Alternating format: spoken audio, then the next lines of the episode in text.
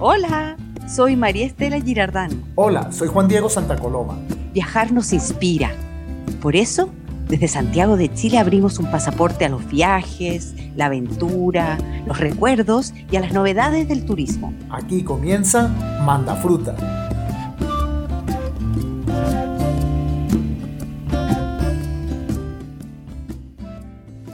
¿De qué vamos a hablar hoy?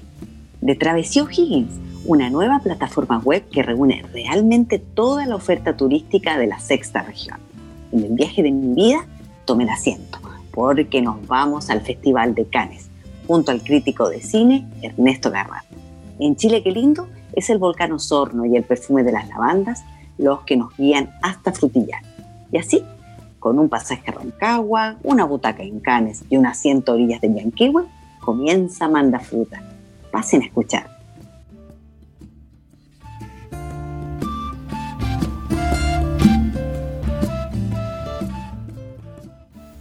¿Conocen la región de O'Higgins? La de Rancagua, Sewell, Chimbarongo, Cahuil, Pichilemu, Rabel, Matanza, Santa Cruz, Codegua, Doñigüe, así por mencionar algunos lugares, está a menos de 100 kilómetros al sur de Santiago, pero como sucede con muchos lugares en Chile, la oferta turística está dispersa y se pierde mucho tiempo buscando un alojamiento por aquí, un paseo por el otro lado, explicando cómo llegar y al final, seamos honestos, nos cansamos incluso antes de hacer la maleta. Pero hoy, en Manda Fruta, como siempre queremos ayudar y guiarlos, les queremos presentar un sitio web que fue creado eh, precisamente para ordenar la oferta turística de la región de O'Higgins. Se llama Travesía O'Higgins y es una plataforma web que se lanzó en julio de este año y que reúne toda la oferta turística de esta región. Para eso invitamos a los artífices de Travesía O'Higgins, que son Karen Luz Córdoba y Luciano Rivera. Hola Karen, hola Luciano, gracias por atender el llamado de Banda Fruta. Hola, ¿cómo están? Hola, ¿cómo Muchas gracias por la invitación. Muy bien, empiezo de una con una pregunta. Ustedes dos, Karen es periodista, Luciano es eh, publicista. ¿Por qué ustedes dos, siendo de Santiago, se interesaron en la región de O'Higgins? Eh, bueno, yo soy de Rancagua originalmente y me trasladé a Santiago por la universidad y me quedé radicada en Santiago, pero siempre trabajando, eh, mirando hacia Rancagua. Primero porque está mi familia y segundo porque ya como ya egresada y trabajando ya directamente en turismo, siempre quise trabajar en la región y ya hace dos años eh, empecé a trabajar directamente en la región de O'Higgins. Y Luciano, ¿tú cómo te embarcaste en Travesía O'Higgins?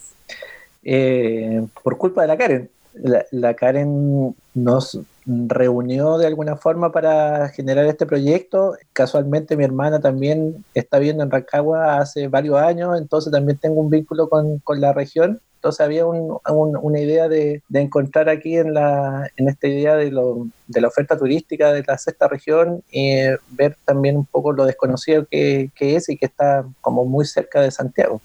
Entonces eso me llevó también a participar en este proyecto. Ya, y entonces, ¿en qué consiste Travesía O'Higgins? Como te decía, hace yo dos años que ya estoy trabajando en la región, en turismo, básicamente haciendo como capacitaciones a los emprendedores turísticos de la región.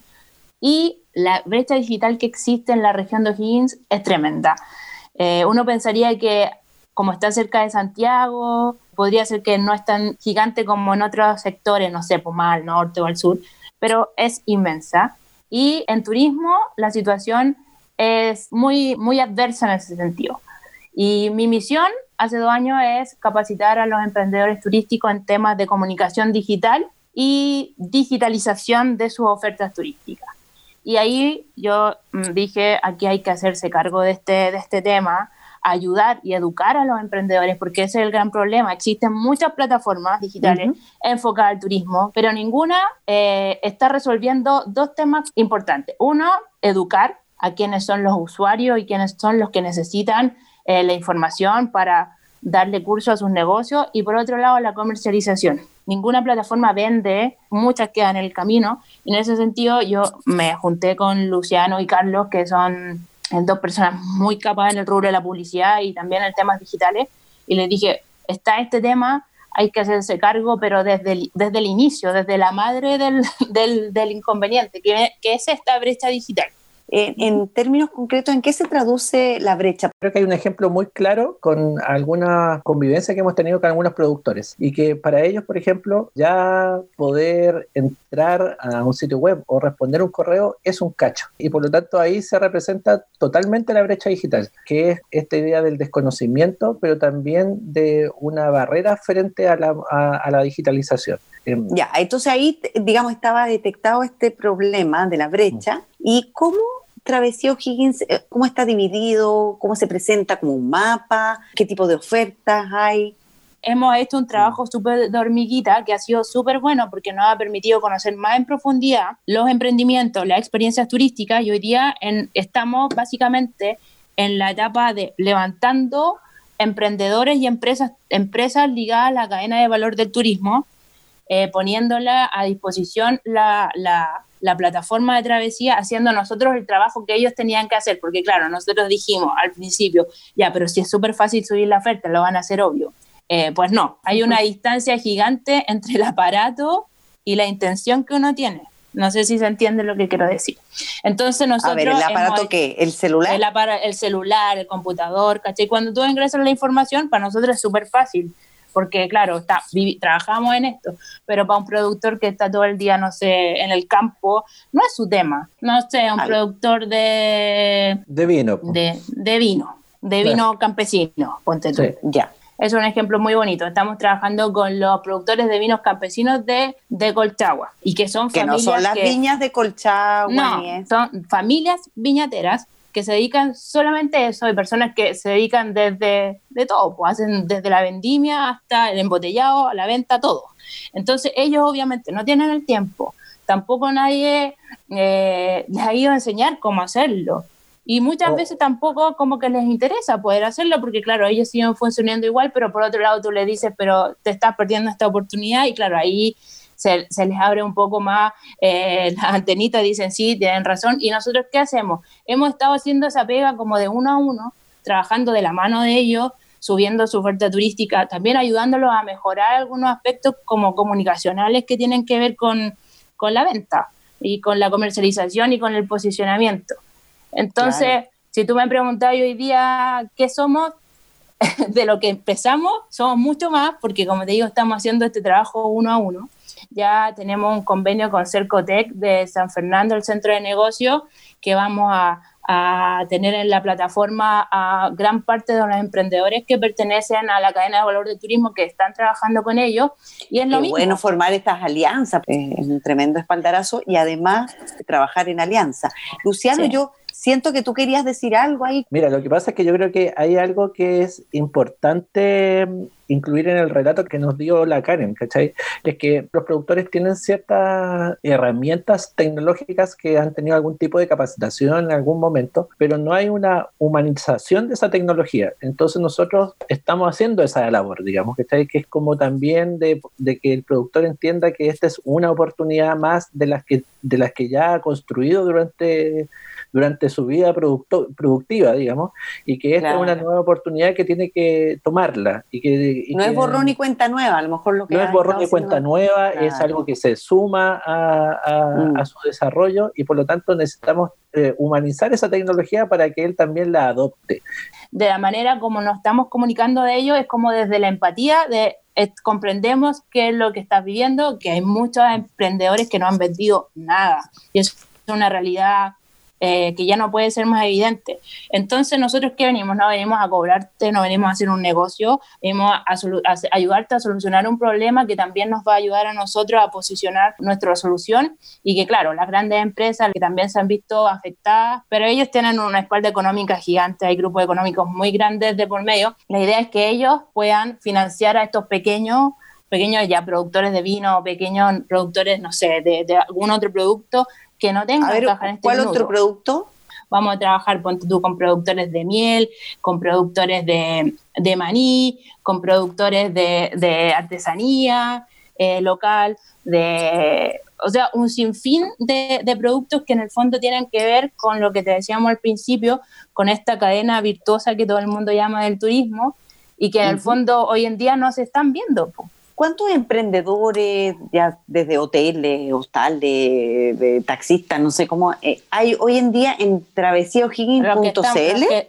travesíaohiggins.cl. Junto al tema de Circotec, vamos a, trabajar con más de 40 emprendedores turísticos. Estamos tratando, bueno, estamos en conversaciones con más de mil emprendimientos y empresas turísticas que son de la región, que obviamente hay una incertidumbre gigante y como te decíamos, nosotros pensábamos que esto iba a ser más fácil, eh, pero en el día a día, en el contacto uno a uno, que nos ha servido mucho, para nosotros ha sido un aprendizaje enorme de la región, de las comunidades, de las personas. Esperamos tener, o sea, ya llegar por lo menos a 300 empresas, tenerlas arriba antes de que comience la, temporada estival. Si yo entro a mm, tradiciógil.cl, yo ya encuentro algunas algunas rutas, destinos. Entonces quiero mencionar algunos de los que vi eh, en el sitio web y que ustedes me den algunos tips, ah, eh, algo que destacar de ahí, ¿ya? La ruta del Tricahue, por ejemplo. Bueno, la ruta del Tricahue está em, emplazada en la localidad de Coya. En el fondo como que cubre como tres zonas, que en el fondo es Coya mismo, que es, una, es un territorio con un patrimonio increíble ahí, como que eh, partió toda la historia minera de la región junto con Sewell. La ruta del Tricahue como que abarca todo eso y además te llevan a la Reserva Nacional Río los Cipreses. Es una cuestión espectacular que tiene una ruta inclusiva, incorporada para personas con movilidad reducida, personas que están con discapacidad visual, tienen todo con braille, una experiencia increíble. Doctor, que tiene esta ruta del Tricahue que vincula a emprendedores que están dentro de la zona. Son creo que más de 18 emprendedores que están vinculados a esta ruta. Lo importante también de, lo que está nombrando la Karen es que eh, es, ese es un tipo de los contenidos que nosotros tenemos en travesíaohiggins.cl que es esta experiencia, como la descripción de esta experiencia, eh, y que eso es parte también de la, de la oferta que nosotros podemos, podemos desarrollar. Es generar ese relato que es para que todos entiendan cómo es ese lugar, que lo podamos visualizar. Pero Luciano, visualízame eh, glaciares de Colchagua. En realidad yo, yo conocí ese, ese glaciar a través de Travesía O'Higgins. Yo no tenía idea que había un glaciar a dos horas de Santiago y que casi nadie lo conoce, digamos. Se llevan para allá en, una camioneta, camináis seis horas, que una, puede ser una gran caminata, pero una, una caminata que va eh, adentrándote en la cordillera em, y llegáis a este glaciar que, además tiene estas cuevas, ¿cachai? Que, mm, que, puede, que podéis entrar, que podéis tener esa experiencia y es una cosa increíblemente maravillosa que uno diría, bueno, estoy en, eh, en la Patagonia, ¿cachai? Y no, pues está ahí en la cordillera de la región de O'Higgins. Lo choro de la experiencia de glaciares de, de Golchagua es que también te vincula con un hito mm. histórico que es este avioneta de los uruguayos, que este avión de los uruguayos que cayó en esa zona entonces hay todo un relato de los arrieros. ¿Qué oferta habría en Travesía Hills que me lleve a mi Arrancagua? que me haga enamorar de Rancagua. Es un gran tema el, tema de Rancagua. Hoy día lo que, lo que se está haciendo y lo que estamos haciendo es haciendo un levantamiento, perdón que hable en términos tan técnicos, pero bueno, que no sé cómo una exploración, llamémoslo así. Es una travesía explorativa como de los atractivos históricos de Rancagua. Que si uno se pone más fino, tú puedes decir que toda la, historia de nuestro país, eh, Rancagua es una de las regiones más importantes. En Rancagua tenemos, no sé, desde el mismo museo, eh, pasando por la catedral, pasando por la iglesia de la Merced, que fue el lugar que tuvo de refugio Bernardo Higgins eh, para la batalla de Rancagua. bueno, la, la, capilla de San Francisco de Asís. Hay un, todo un tema con las iglesias con estas estructuras que a veces, muchas veces nos alejan, pero que une la historia de la región y del país. Si tú lo, lo pones como una escala más superior, básicamente la historia de Chile como que la marca mucho la, la, iglesia como construcción, no como, como institución. Entonces se está armando y queremos una ruta que tenga que ver como con eso, con las iglesias y su vinculación con la historia. Eh, hay un colegio eh, marista que se llama Instituto Higgins, que tiene una plaza, que también la Plaza Santa Cruz de Triana, que tiene una historia potentísima. Entonces la idea es poder hacer un relato que tiene que ver con eso, Rancagua está muy vinculado también al tema como del rodeo. El Campeonato Nacional de Rodeo se, hace El champion, ¿no? El champion de Chile. Pero es ese hito nomás. Pero ¿cómo podemos vincular la historia campesina de Rancagua a este, a este hito que se hace una vez al año en abril? que este año por razones obvias no, no, hubo, que moviliza a toda la región y el país. Y viene mucha gente eh, vinculada al mundo, al mundo de los caballos, se mueven todos hacia Rancagua. ¿De qué manera hacer que esos hitos no queden solo en hitos, sino que sea un relato continuo? Que la gente pueda ir a la media luna, la pueda ver. También eh, hay una oferta gastronómica que reúne también lo, lo, que pasa en la región, digamos. Y eso es súper interesante, eh, sobre todo, por ejemplo, con los rescates que ha estado haciendo nuestros amigos del Abasto. Dentro del sitio web es lo que se llama la ruta de los abastos. Sí. Exacto. Sí. Ya, para que la gente llegue y haga el clic. Eh, entonces, es súper interesante la experiencia que ellos realizan porque hacen este recorrido también en la región, pero ellos también centralizan ahí eso, eso, esos productos, pero también como una oferta gastronómica. Entonces, es súper interesante también eso porque mm, no solamente lo hace el abasto, sino que también hay un montón de otros eh, emprendimientos y otras eh, experiencias gastronómicas que están eh, individualizadas en Rancagua que también están haciendo un poco lo mismo y eso me parece que es súper interesante como también como esta idea de Rancagua como ese centro que puede que uno puede degustar en la región. Claro. ¿Qué cosas ricas podría yo comer en Rancagua, la ciudad? Hay una zona en Rancagua que se me pasó mencionar, el Paseo Estado que es un paseo patrimonial con casas patrimoniales con esta fachada continua muy clásica. Claro, que es donde está el museo, por cierto. Exacto. Ahí hay una serie de, de, restaurantes que en el fondo es el rescate de la comida típica chilena. Y lo bonito de todo esto, que eh, el Abasto como restaurante lo que hace es incorporar sabores locales como desde la sal de Cahuil, pasando por la miel de palma, que es de la región de O'Higgins. De hecho, hay una ruta ah. muy interesante mm. eh, que es la ruta de la palma de Cocalán que en el fondo es una experiencia que te permite abrazar la palma, es muy entretenida, que también está pronta a, abrir. Eh, bueno. Entonces eso, es básicamente comida típica chilena, no es como un plato, no sé, porque que tú digáis que es típico rancagüino, no. ¿Puede ser eh, la prieta?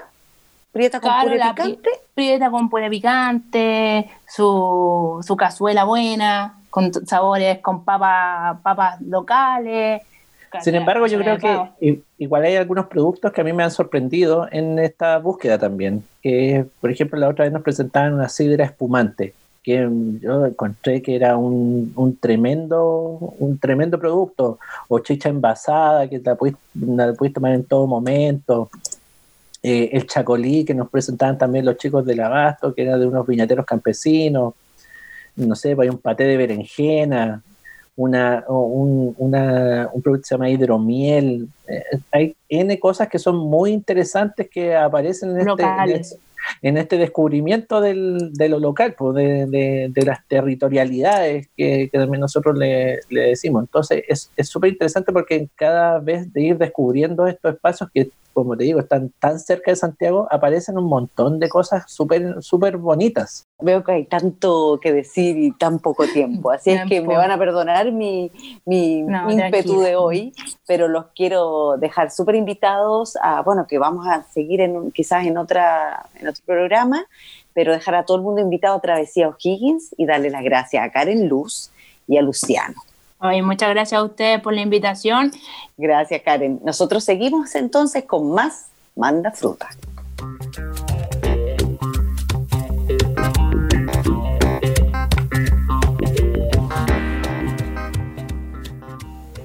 Seguramente han visto mucho cine, muchas películas, pero nunca tantas como nuestro invitado de hoy. Es Ernesto Garrat, novelista y crítico de cine a él nos acercamos, le pusimos el micrófono y le preguntamos, Ernesto, ¿cuál es el viaje de tu vida? Hola, ¿cómo estás? Bueno, el viaje de mi vida, eh, yo creo que ha sido mi primer viaje que hice al Festival de Cine de Cannes como reportero y crítico de cine. Eh, yo siempre soñé con ir al Festival de Cannes como una fantasía, un delirio de escape, y cuando pude hacerlo, ya entrado en años, a los 32, 33 años, algo así, eh, para mí fue maravilloso, porque además fui como jurado de la crítica de FIPRESI y además fui a reportear por, por el diario donde trabajaba en ese entonces, el Mercurio. Para mí fue una inmersión esa primera vez, pero no tenía idea que el festival funcionaba básicamente en tres festivales, Semana de la Crítica, Quincena de Realizadores y el oficial. Entonces todo queda relativamente cerca, pero muy lejos. Cuando estás viendo cuatro o cinco películas al día, te levantas a las 7 de la mañana con todo el compromiso del mundo a ver películas, a estar atento y muy profesional. Además yo era jurado y me tocó ser parte de, un montón de cosas, de, ver películas, eh, eh, discutir presencialmente. Y además yo quería reportear, yo quería aprovechar, porque yo dije, nunca más voy a venir a Cannes. Y fue alucinante porque un día, por ejemplo, tenías que elegir o entrevisto a Juliette Binoche o voy a la conferencia de prensa de Bruce Willis. Elegí estar con Juliette Binoche, obviamente. Estuve un rato en la conferencia de Bruce Willis y me fui a, ver la, la, entrevista que me había conseguido con Juliette Binoche. Ella era muy amable, es muchísimo más bella en persona. En ese tiempo ya existían redes sociales, eh, Facebook, y me saqué una foto con ella y parecíamos así como los mejores amigos posteo esto en las iniciales redes sociales de hace un tiempo. Y llegué a mi, llegué a mi pieza de hotel y me llama mi señora indignada. Me dice, muéstrame fotos de tu pieza de hotel porque yo creo que estás con Juliette Ginocha. Me tenía fe, mi señora. Eso me gustó, pero nada. Entonces, fue una escena de celos divertida, entre otras anécdotas que me han tocado en Cannes. Por ejemplo, Michel Gondry, me acuerdo, el director francés de Eterno Resplandor de una mente, si recuerdo esto fue después, le escribí a su asistente de la Cámara de Oro y le pregunté si Michel Gondry me podía dar una entrevista porque hace 10 años que quiero entrevistarlo. Y era entretenido porque, porque me resultó y Michel Gondry me ve y me dice, tú, así que tú hace 10 años que quieres entrevistarme, sí, no puedo creerlo. Y, saca una camarita de video de la época y me empieza a grabar me empieza a dirigir, tengo que grabar esto porque eh, es primera vez que me pasa que un periodista espera tanto tiempo para entrevistarme. Y yo le cuento que en Chile nada, y empiezo a hacerle la entrevista y empiezo a ser dirigido por Michel Gondry mientras hago la entrevista, ¿cachai? Empiezo a ser filmado y dirigido por él. Cannes es un lugar inmenso, es un mar humano, 4.000 periodistas solamente, es más la gente que va por producción. Yo creo que es un universo de unas 10.000 personas en un poblado relativamente chico. Y yo la primera vez que vi no entendí nada. Y un periodista, un colega francés que formaba parte conmigo del jurado de la crítica, me decía, ¿sabes qué? Tienes que ir acá, tienes que ir acá, tienes que sacar la credencial acá. O sea, entender cómo funcionaba la lógica de la semana de la crítica, que tienes que ir con una credencial, con otra, hacerte amigo. Pero lo interesante de tanto trabajo es que el Festival de Cannes e, es un sistema súper piramidal de, de, acceso a las películas y las entrevistas de la selección oficial.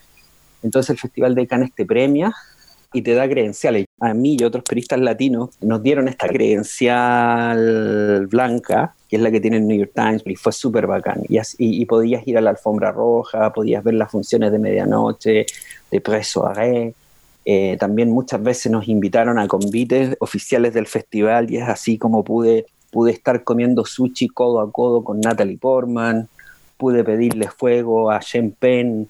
He tenido mucha experiencia alucinante en ese sentido en el contacto con famosos y no tengo más que guardar esos tesoros y, y decir que son maravillosos, como por ejemplo cuando pude entrevistar a Brad Pitt y Angelina Jolie, los dos fueron muy amables y, uno también tuvo la oportunidad de conversar con, con Martin Scorsese y preguntarle acerca del cine en español. Me habló de Pedro Fernández, me habló del cine mexicano, me habló de la herencia de, ese tipo de melodrama que le encantaba, de, de, que era algo que lo había tocado profundamente. Fue súper valiosa su respuesta y fue fue como, fue como decir, oh, este tipo de verdad sabe todo. Hay, hay dos directores que son súper cinéfilos y que me sorprendieron mucho en ese sentido, que es Tarantino, que te habla de la película que queráis, y Scorsese. Son más críticos de cine, ¿cachai? parecen más críticos de cine que directores. O las veces que pude hablar con Pedro Almodóvar o Penélope Cruz, y lo que nunca he dejado de olvidar y que me encanta de ir a Cannes son las conversaciones cinéfilas que uno tiene en algunos en algunos pequeños cafés o bares de, de que pueden ser muy interesantes de noche y a veces nos alargamos hasta más de la medianoche para justamente compartir toda esa experiencia alucinante, extraña, humana que envuelven este, este entorno que parece tan irreal y fantasioso. Ha sido el viaje de mi vida en términos profesionales. Espero motivar a algún periodista de cine o algún amante del cine para que se atreva a cubrir Cannes. No, no es necesario trabajar en un medio grande ahora. Ya hemos visto periodistas chilenos que convierten su Twitter en un medio. Así que fe y confianza.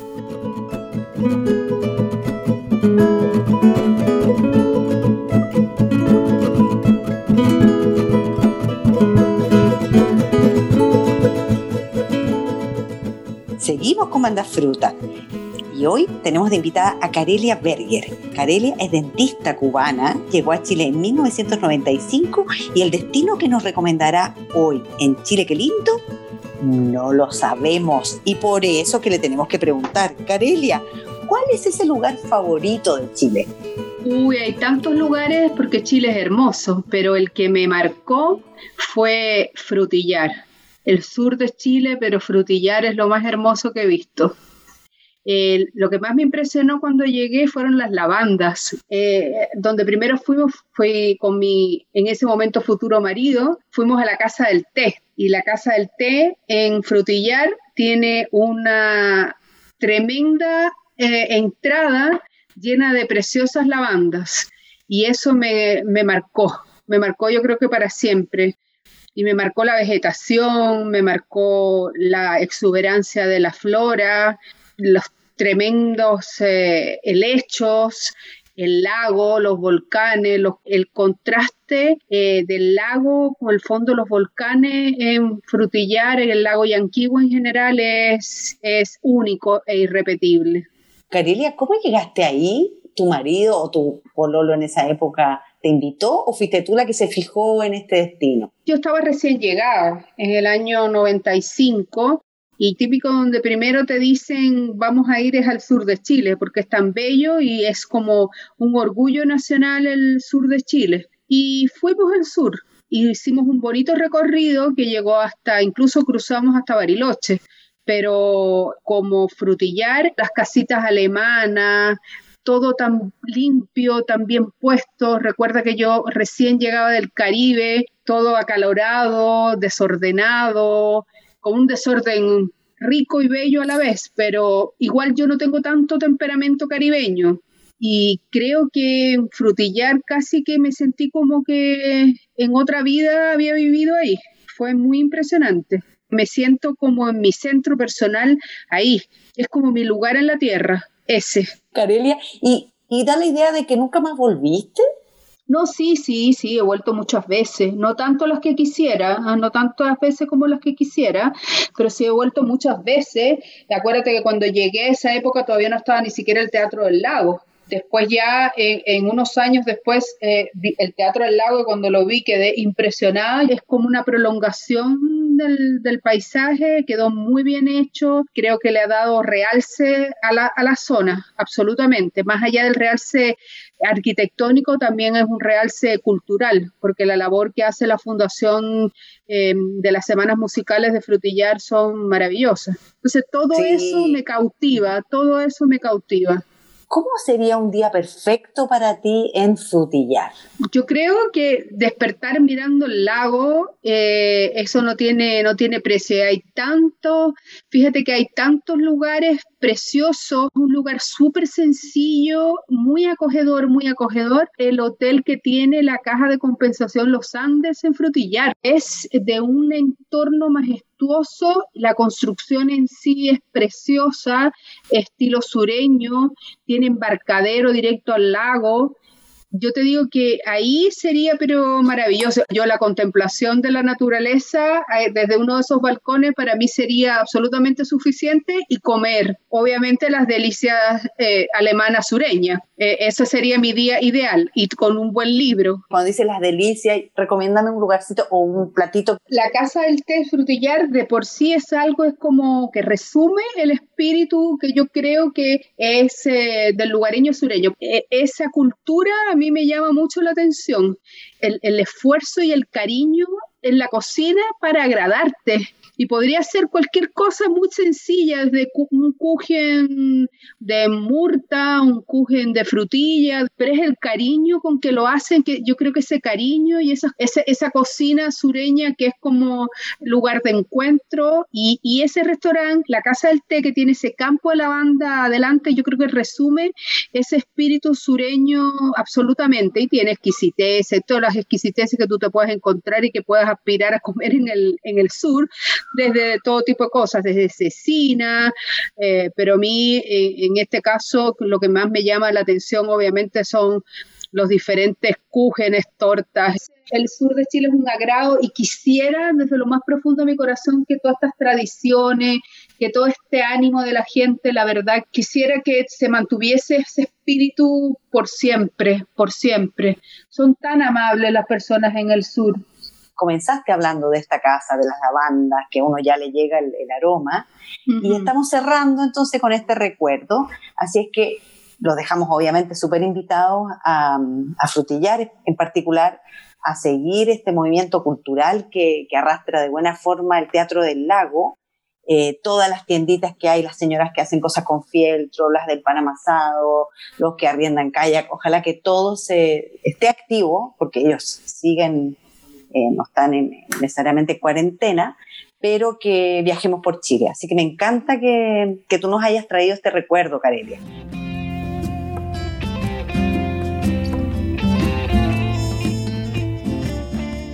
nos quieren mandar sus preguntas, comentarios, hacernos algún guiño, síganos en nuestro Instagram, arroba mandafrutapodcast. Y, por supuesto, sintonícenos todos los viernes en sus plataformas de podcast preferidas. Manda fruta. Estamos felices de anunciarles que a partir de hoy, Manda Fruta cuenta con el auspicio de Setur UNAM, iniciativa de apoyo tecnológico a las pymes turísticas impulsada por Corfo Chile. Hasta la próxima. Chao, gracias. Manda Fruta Travel Podcast es producido con el apoyo técnico de Aquí Digo Lab de Contenidos.